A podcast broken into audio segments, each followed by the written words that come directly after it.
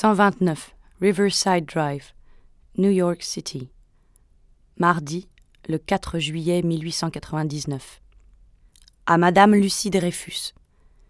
Chère Madame, il y a longtemps que mon cœur a été plein de votre douleur. Il faut que je vous écrire seulement de vous dire comme tous les cœurs des Américains vous aiment et vous admirent. Vous avez en toutes nos espérances. Tous nos journaux font l'éloge de votre dévotion à votre mari. Quand il apprendrait que vous avez fait pour lui, comme il vous aimera. Je ne sais pas à écrire le français comme il faut, je vous prie de m'excuser c'est seulement de vous dire que je vous aime et que je suis très content de votre bonheur. Agréez, chère madame, l'expression de mes sincères salutations. Anna Macbean.